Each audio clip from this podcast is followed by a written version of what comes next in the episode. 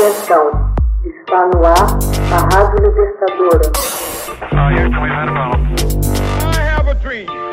Assim sendo, declaro vaga a presidência da República. Começa agora o Hoje na História de Ópera Mundi.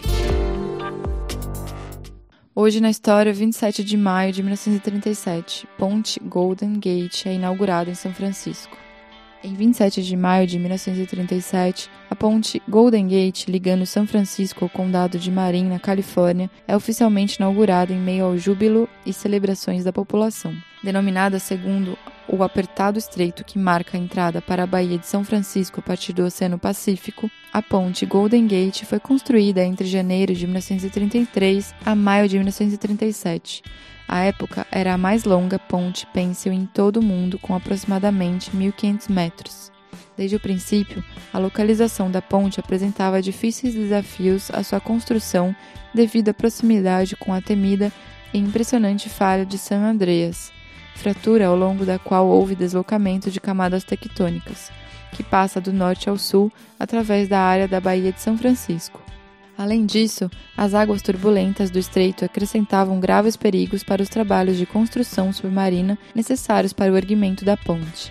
O engenheiro Joseph Strauss teve de levar a cabo a intensa e incansável campanha que se arrastou por longos 14 anos a fim de convencer as céticas autoridades municipais e outros oponentes a levar adiante o controverso projeto.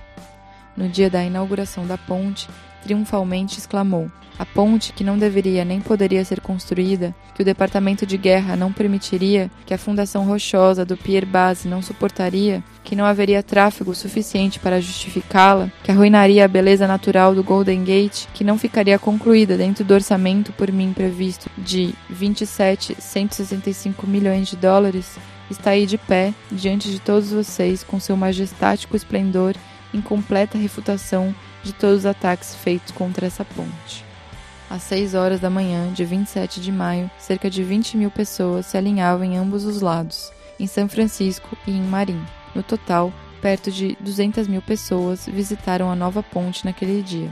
No horário determinado, uma prolongada sirene soou e os altos portões da ponte se abriram, permitindo que os primeiros a chegar corressem para terem o privilégio de cruzá-lo. Muitas escolas, escritórios e lojas mantiveram-se fechados naquele dia e a data foi designada como o Dia do Pedestre. No dia seguinte, a ponte abriu para a travessia de veículos.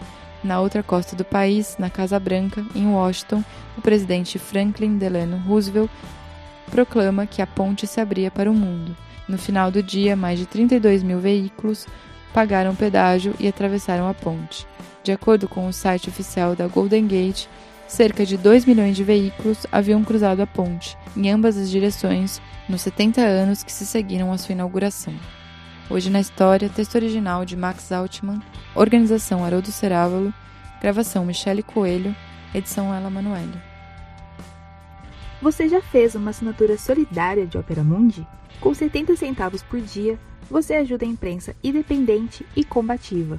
Acesse www.operamundi.com.br/apoio.